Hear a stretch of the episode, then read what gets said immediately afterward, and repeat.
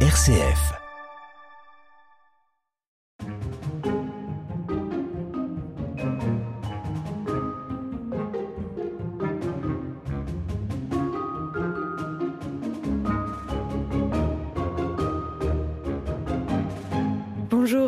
Emouette. Bonjour.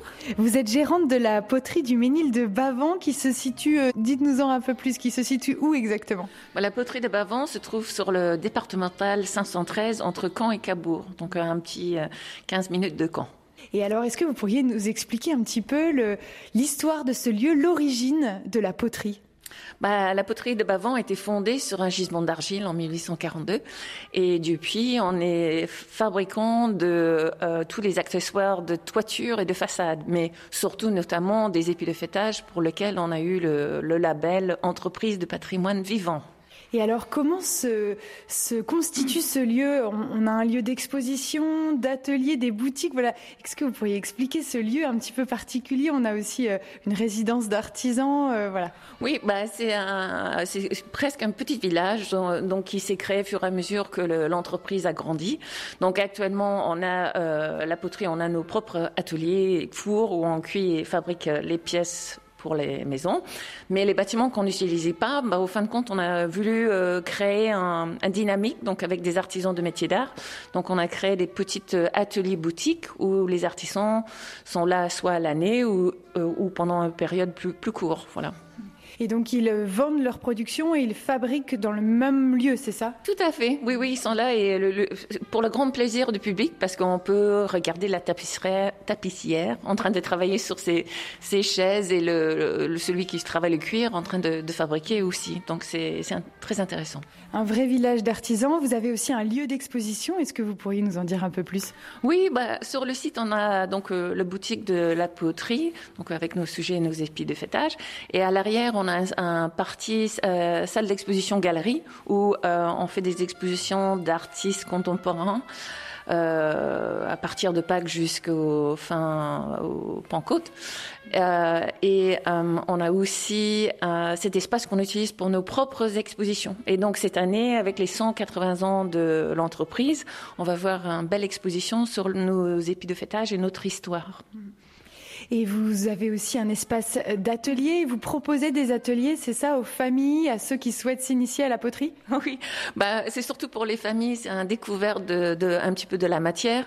Euh, D'habitude, on fait ça pendant les vacances scolaires, donc euh, ça va être les mardis matins, et c'est un petit atelier. euh, pour les adultes comme les enfants, donc souvent c'est les, les petits enfants avec les, les grands-parents qui viennent et, qui s'amusent pendant une heure et c'est très bien.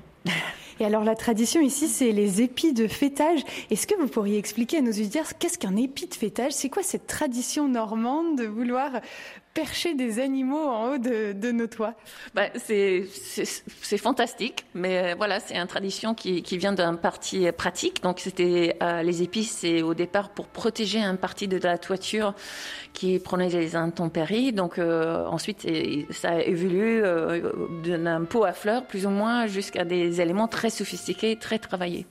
Et donc euh, le parti utilitaire, c'est un petit peu euh, perdu, mais c'est quand même le ce- cerise sur le gâteau, sur une belle couverture en tuile euh, plate. Et c'est vraiment, euh, ça fait partie de la tradition euh, patrimoniale de, de la région. De la région Basse-Normandie ou euh, est-ce que ça comprend toute la Normandie, cette tradition?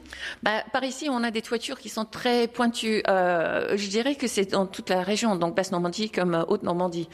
Euh, plus par ici, euh, ou dans les, les, les villes qui étaient construites en, dans les 1860 à peu près. Donc euh, le Touquet, euh, les plages du Nord, comme euh, Deauville, euh, Cabourg ou le. Et un épi de fêtage, vous utilisez quelle matière? C'est de l'argile, c'est ça?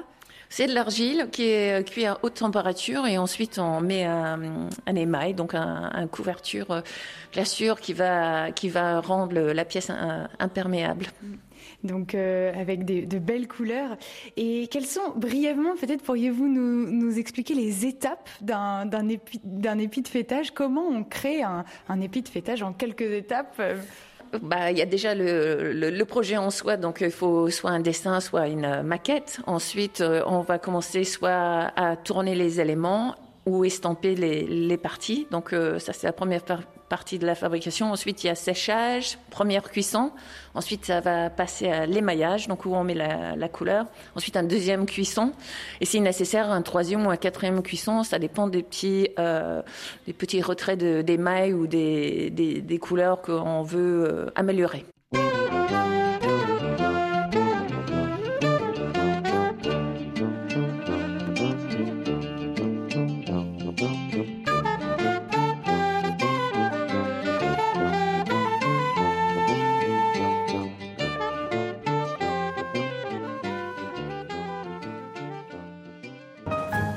Une balade au fil des ondes. Radio Guidage. Bonjour Nadège Pelletier. Bonjour. Vous êtes tapissière d'ameublement et vous travaillez au sein de la poterie du Ménil de Bavant dans euh, ce petit village d'artisans. Est-ce que vous pourriez nous expliquer les étapes de restauration d'un meuble, d'un fauteuil? Ben, En fait, il y a plusieurs étapes. C'est soit on fait une restauration complète sur un fauteuil, donc là on enlève toutes les garnitures. Quand je parle garniture, c'est c'est l'intérieur du dossier. Enfin, c'est le c'est le tissu et puis l'intérieur du dossier, c'est-à-dire qu'il peut être en crin ou en mousse. Donc ça, on enlève tout quand c'est une restauration complète et on refait tout à neuf. Il nous reste une structure en bois, il faut tout reconstruire. Donc ça, c'est l'étape la plus longue. Enfin, c'est les étapes les plus longues. Et ensuite, ça peut être juste de recouvrir euh, un siège, donc de changer le tissu du siège et de remettre un nouveau tissu avec une nouvelle finition. Alors j'entends par finition soit des clous décoratifs, soit de la double corde pour euh, finir le siège. J'ai aussi une question. Combien de temps ça prend de restaurer un fauteuil Allez, j'allais dire, ça dépend du fauteuil, mais euh, est-ce que vous pourriez nous donner un exemple euh, du temps de, restauration d'un fauteuil classique, euh, celui que vous, souhaitez? Alors en fait, ça dépend notamment du fauteuil évidemment, mais ça dépend aussi de la garniture qu'on en fait. Moi, je fais, j'ai deux compétences, c'est faire des garnitures contemporaines, donc en mousse, donc là c'est beaucoup plus rapide, et les garnitures en crin, ce qu'on appelle traditionnel, donc là où c'est beaucoup plus long, où ça demande beaucoup plus d'heures de, travail. Donc suivant euh, et le fauteuil et, euh, et la garniture qu'on y met, euh, le temps peut varier du simple au double quasiment. C'est-à-dire si je prends un fauteuil, euh, un Voltaire, euh, un Voltaire, donc euh, basique comme fauteuil, en mousse, je peux très bien mettre à le faire, je peux très bien mettre à peine deux jours, voilà, deux jours en mousse. En crin, il faut compter au moins 30% de plus, voire 50% de plus. donc, je sais pas, ça doit faire trois jours, quatre, enfin ouais trois jours, au moins trois jours, trois jours et demi facile pour le refaire en crin complètement. Quelque chose sur mesure. Ouais. Et quels sont donc les outils les quelques outils que vous utilisez pour la restauration d'un fauteuil, on imagine qu'il y en a beaucoup, mais voilà, quels sont les outils principaux? J'imagine que pour faire ça bien, il faut des bons outils. Voilà. Il n'y en a pas 36 000 hein, des outils. Les principaux, c'est un, un, marteau dégarnisseur, enfin un ciseau dégarnisseur, pardon, qui permet d'enlever les petites semences. Il faut un maillet pour aller avec le ciseau dégarnisseur. Ce que vous avez entendu tout à l'heure, c'est le coup du, du ciseau avec le maillet. Ensuite, il faut un petit pied de biche pour enlever les semences aussi. Euh, il faut. Euh... Les semences, c'est les clous, c'est ça Oui, ah oui, pardon. Moi, je, je connais, donc euh, c'est facile. Les semences, c'est les petits clous noirs qu'on retrouve avec les garnitures traditionnelles. Donc euh, voilà, ça c'est les principaux. Après, euh, bah, quand il y a des agrafes, notamment sur la garniture euh, mousse, j'utilise un haut agrafe. Euh, sinon, il faut des pinces, il faut des, des bah, le marteau des garnisseurs pour regarnir après, pour effectivement remettre les clous. Il faut le petit marteau des garni le petit marteau, le ramponneau, pardon, le ramponneau pour remettre les clous.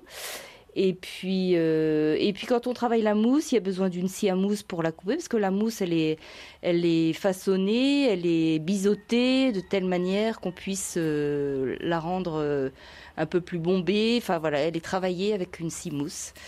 Sinon, oui, des pinces, des ciseaux, des cutters. Une vraie création, un vrai art.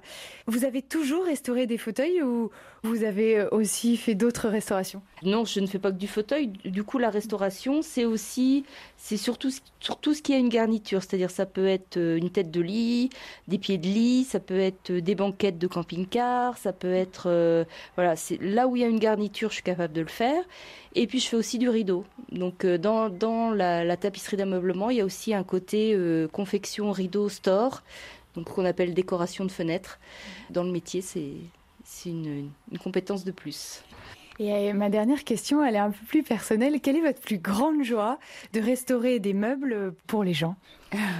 Bah, La plus grande joie, c'est de voir le plaisir qu'ont les gens, qu'ont les personnes qui m'apportent un fauteuil qui est complètement, euh, complètement euh, bien usé, et, de voir ensemble et travailler le projet ensemble et de les voir après euh, revoir le fauteuil, enfin redonner une nouvelle vie au fauteuil. En fait, euh, bah, c'est mon plus grand plaisir parce que déjà moi je vois les étapes. En plus, je vois avant le client comment comment les choses se font.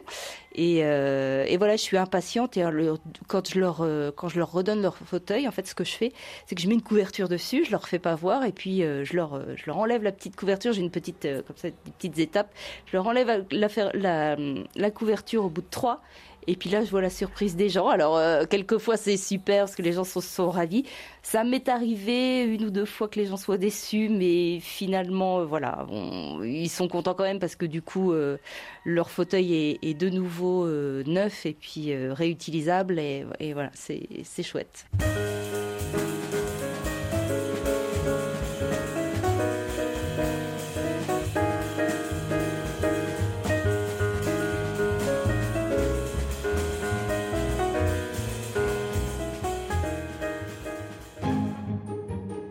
Radio Guidage, RCF. Bonjour André Marty, vous êtes euh, peintre au sein de la poterie du Ménil de Bavant et vous exposez vos œuvres dans votre atelier boutique. Quel est votre style de peinture? Eh bien, bonjour. Euh, je n'ai pas particulièrement de style de peinture. Je mélange plusieurs styles, on va dire. Et en fait, je me revendique être peintre de poésie picturale. Donc euh, voilà, c'est un mélange de styles, mais qui correspond tout à fait à, une défense euh, d'un idéal, on va dire, euh, très large. Pour vous, peintre, c'est un métier ou c'est plus qu'un métier si c'est de la poésie? C'est un ensemble de, de plein de choses, c'est un métier, mais oui, ça va au-delà du métier puisque c'est quand même une passion. Donc c'est un métier de fait, mais quand on parle d'art, c'est une forme de euh, c'est de l'artisanat tout en étant euh, libre complètement de, de plein de contraintes. Donc on est artiste, mais on est des artisans artistes. Et au niveau des couleurs employées, quelles sont vos couleurs fétiches? J'ai essentiellement une large palette de bleu avec lesquels j'opère souvent et une large palette de rouge. Donc euh, sur le cercle chromatique, on va dire que je, je peins souvent avec des rouges et des bleus mais j'y intègre euh, volontiers des violets, des jaunes et, des oranges. Donc voilà, c'est assez minimaliste comme, euh, comme palette, mais je, je m'éclate avec. Et quel est l'univers de vos peintures? Est-ce qu'il est onirique? Est-ce qu'il est figuratif? Est-ce que vous pourriez nous en dire un peu plus? C'est pour ça que je parle de poésie picturale, parce que justement, c'est des courants dans lesquels je me retrouve, l'onirisme, le symbolisme, le minimalisme et l'abstraction. Donc voilà ces quatre courants dans lesquels je me retrouve. Je fais un mix de tout ça. C'est pour ça que j'appelle ça poésie picturale. Comme ça, chacun s'y retrouve, surtout moi. Vous avez toujours été peintre ou est-ce que vous avez euh, fait autre chose avant de, vous lancer? Alors, je n'ai pas toujours été peintre. J'ai commencé très tôt, on va dire. Euh, ma première peinture, de fait, a été faite avec euh, Gérard Fromanger. J'étais tout jeune adolescent et dans les années 82. Donc voilà, ça a commencé comme ça. Ensuite, dans les années 90, j'ai voulu devenir artiste peintre, on va dire, en faire mon métier. Ça n'a pas fonctionné. Donc euh, pour vivre, j'ai fait une école des métiers d'art. Je suis devenu restaurateur de mobilier siège ancien, sculpteur et ainsi de suite, artisan. Et puis euh, voilà, une tragédie de la vie a fait que euh, toutes les choses changent. Et depuis six ans maintenant ici, enfin cinq ans presque, presque six ans. Je suis là et je suis, je suis peintre et je peins. Est-ce qu'il y aurait une œuvre en particulier que vous souhaiteriez décrire à nos auditeurs pour leur donner envie de découvrir votre univers? Euh, alors euh, c'est compliqué, je les aime toutes, mais il y en a une qui quand même euh, fait vibrer un peu plus mon cœur, c'est lanceuse d'alerte. Et lanceuse d'alerte parce que c'est une danseuse alerte, donc c'est une danseuse qui défend un peu sa fragilité et bec et ongle, je dirais. Donc lanceuse d'alerte, elle est, elle orange, euh, euh, voilà, avec euh, sur un fond très fortement travaillé en matière, avec des nuances de bleu foncé et de mauvais violet. Une autre œuvre que vous souhaiteriez aussi peut-être décrire pour nous représenter un peu votre univers? Eh bien, l'œuvre qui est derrière vous, qui s'appelle L'oreiller somnambule, c'est tout simple. C'est un oreiller qui euh, eh bien, est sur fond bleu et qui, euh, euh, enfin, j'espère que je lui ai donné cette impression d'être flottant dans l'air. Donc, un oreiller somnambule, ça correspond tout à fait à mon travail. Et pour comprendre un peu plus, comment trouvez-vous votre inspiration pour dépeindre cet univers un peu onirique, un peu fantastique, j'allais dire? Elle me vient comme ça. J'ai une inspiration qui me vient d'une rencontre parfois, de ce que je vois d'autres fois. Comme ici, vous avez Allium ursinum. C'est une peinture qui au départ devait être complètement minimaliste. Et j'ai cueilli une fleur, ou on m'a offert plutôt une fleur, que j'ai amenée dans mon atelier. Et finalement, je l'ai posée sur la chaise. Et elle s'est parfaitement intégrée à la toile que j'étais en train de faire. Donc, je l'ai peinte sur la toile. Et c'est devenu Allium ursinum, l'ail des ours. C'est comme ça que mon travail s'opère. Ou bien un chocolat chaud bu en gare, c'est ça? Oui, alors cette peinture-là, elle s'appelle un chocolat chaud en gare. Donc elle suggère que la personne est en gare, mais on ne voit pas la personne. Donc voilà, c'est pour justement euh, situer un moment dans un endroit, mais qui peut être euh, vécu par tout le monde dans, un autre endroit du monde que dans celui dans, dans lequel j'ai vécu cette situation. Radio Guidage, la balade de l'été. Aujourd'hui, nous partons à la découverte du village d'artisans de la poterie du Ménil de Bavent dans le Calvados près de Caen. Marion Le Baron est maroquinière, elle nous présente son atelier boutique. Alors voilà, on se trouve dans une boutique atelier, c'est ça? Oui, tout à fait. Il euh, c'est divisé en deux, il y a partie atelier et partie boutique. Et alors, quels sont les objets en cuir que vous créez Plusieurs. Euh, ça va de la, du petit porte-monnaie au sac à main. On passe par les pochettes. Je fabrique aussi des bijoux en cuir. Voilà, il y a une quantité de choses. Est-ce que vous pourriez nous expliquer un petit peu les étapes de fabrication d'un objet en cuir, par exemple euh, un sac? Eh ben, sur un sac à main, euh, donc je choisis le cuir et par rapport au cuir, je choisis le modèle que je veux faire. Je m'inspire comme ça. Ensuite, euh, avec mes gabarits, je viens tracer, découper. Après, on a l'assemblage avec la machine et voilà, tout est fini après. Vous travaillez avec la machine, c'est ça? C'est quel type de machine? C'est une machine industrielle pour, pour le cuir. Comme une machine à coudre un peu? Oui, oui, oui, tout à fait. C'est une machine à coudre, mais industrielle. C'est pas une machine familiale comme on peut avoir à la maison. Donc assez solide pour pouvoir euh, coudre du cuir, c'est ça? Oui, tout à fait, oui, oui, oui. Et au niveau des cuirs, quels sont les différents types de cuir que vous utilisez, les différentes matières? Alors, euh, j'ai pas beaucoup de, différentes matières parce que j'aime, euh, je suis totalement amoureuse du cuir euh, de veau. Donc, c'est essentiellement veau. Après, je peux avoir de la chèvre, un tout petit peu d'agneau. Et c'est facile à travailler ce cuir-là? Bah, Voilà, oui, c'est facile. C'est agréable, c'est souple, ça peut être aussi rigide. Donc, c'est plein de, plein de différences. Donc, voilà. Vos clients, c'est des particuliers, c'est ça? Comment ça se passe pour euh, aller vers vous? Eh bien, oui, c'est particulier. J'ai euh, j'ai tout ce qu'il faut pour me contacter, un site internet euh, avec adresse mail. j'ai même une page Facebook. donc oui, particulier. Et quelles ont été vos, vos dernières commandes, par exemple? Eh ben là, je suis en train de fabriquer une commande de sac à main. Donc une cliente qui souhaite un modèle euh, plus grand qu'elle avait déjà euh, commandé chez moi. Donc euh, après avec les mêmes cuirs, donc donc voilà, je le refais en plus gros. Donc c'est du sur-mesure, c'est ça? Tout à fait, oui, oui, c'est le sur-mesure. Et quel est un peu votre parcours? Est-ce que vous avez toujours été maroquinière ou est-ce que vous avez fait d'autres activités? Je suis partie, c'est un peu, je suis partie dans le général. Au bout d'un an, ça l'a pas fait. Donc c'est ma maman qui m'a fait découvrir la maroquinerie parce que je suis dingue de sacs à main et en fait, je n'ai pas du tout réalisé qu'on pouvait les fabriquer. Donc, elle m'a emmenée à une porte ouverte d'un lycée et je suis tombée amoureuse dès que j'ai ouvert la porte de l'atelier. Donc, j'ai fait mes études de bac pro. Ensuite, je suis partie pour faire un BTS alternance. Là, j'ai fait que six mois parce que ça me plaisait plus du tout. Il y avait plus le côté créatif. Donc, donc j'ai tout arrêté. J'ai dû trouver un job parce qu'il fallait que j'annonce à mes parents que j'arrête le BTS. Et puis euh, au bout d'un an euh, à travailler dans un resto, euh, bah, j'ai monté mon entreprise, tout simplement. Voilà. Et ça fait, ben en fin de compte, fin d'année, je vais avoir 9 ans. Donc ça fait 9 ans que vous êtes maroquinière. Oui, voilà, c'est ça. Et quel est un peu le style de, votre maroquinerie? Quelle couleur utilisez-vous euh, pour donner un petit peu envie à nos auditeurs d'aller vous rencontrer? J'ai pas mal de couleurs. Euh, je suis contemporaine, j'aime beaucoup euh, tout ce qui est paillettes, tous les cuirs de veau, imitation animale, donc crocodile, iguane, serpent. mais voilà, il y a de la paillette. Et quelle est votre plus grande joie d'être maroquinière aujourd'hui euh, au sein de la poterie du Ménil de Bavant, dans ce village d'artisans? Qu'est-ce qui est le plus satisfaisant dans votre création?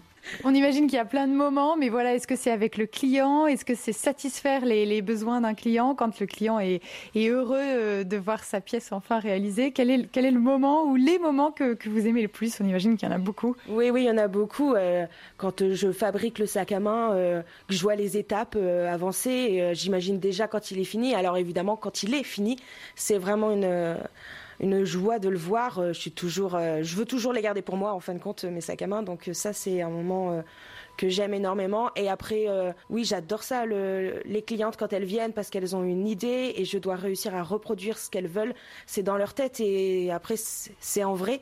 Donc ça, c'est des challenges et j'adore ça. Le moment où vous remettez le sac au client et que le, client est satisfait, c'est quelque chose qui, qui, vous parle aussi? Oui, énormément. Oui, oui, oui, oui. Dans les yeux des clientes, je trouve ça, je trouve ça génial.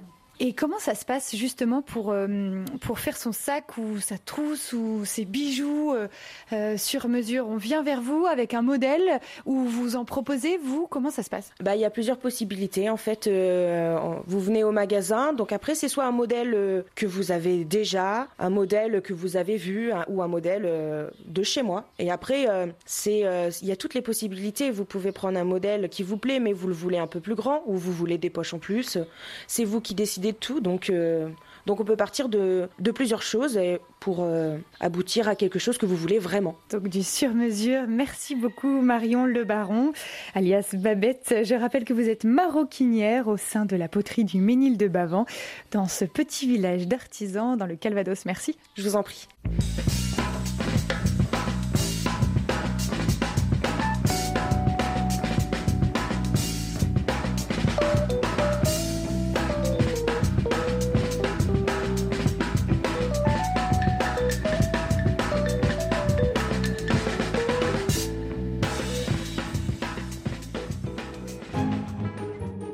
Radio Guidage, RCF. Nous achevons à présent la visite du village d'artisans de la poterie du Ménil de Bavant dans le Calvados près de Caen avec Ismaël Malingre, maroquinier traditionnel, qui nous explique les étapes de fabrication d'un objet en cuir. On commence par couper les, morceaux dans, dans, le cuir, on les prépare à l'assemblage et on assemble.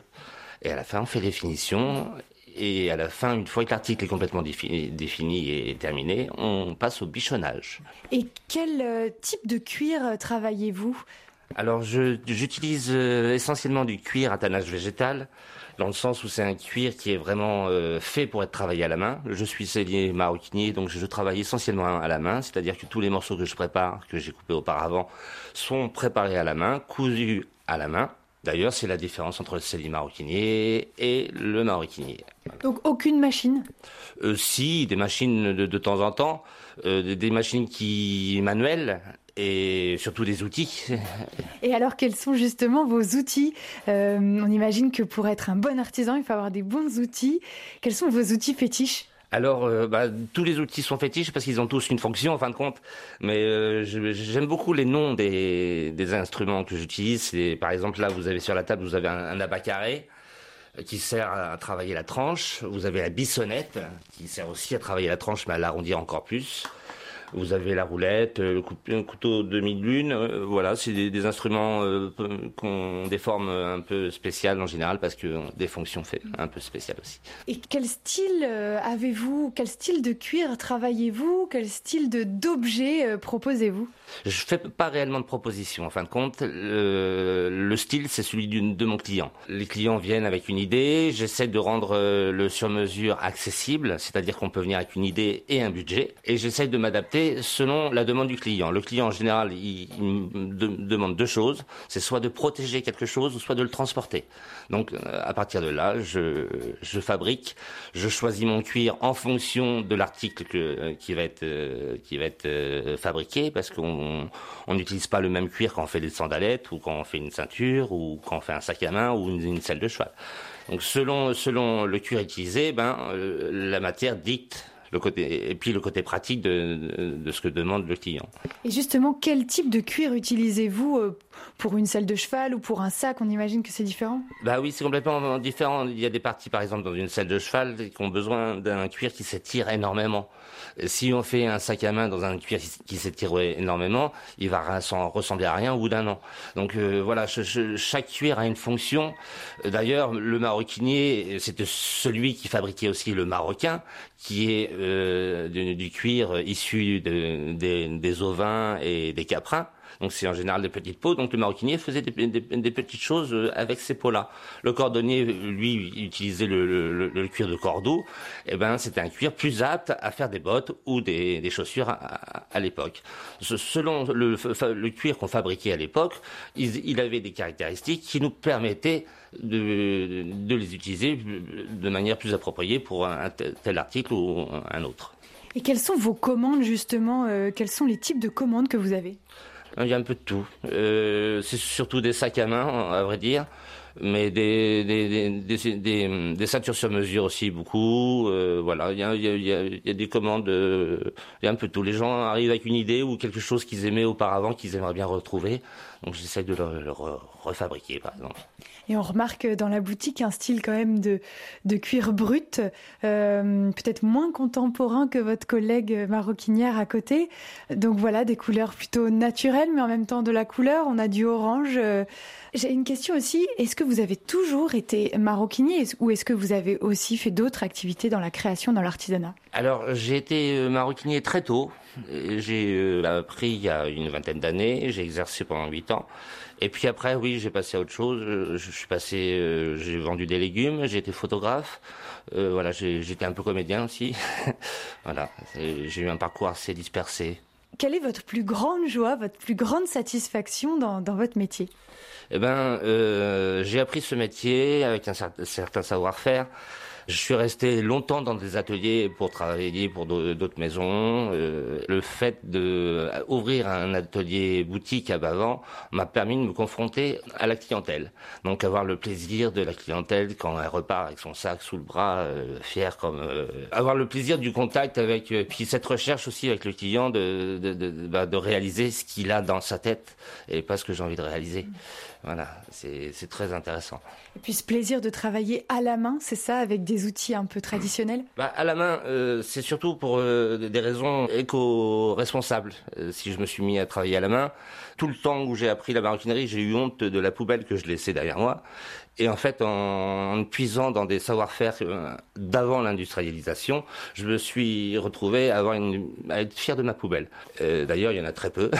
Donc voilà. Merci à Ismaël Malingre, traditionnel, qui travaille au sein du village d'artisans de la poterie du Ménil de Bavant dans le Calvados, que nous découvrions aujourd'hui.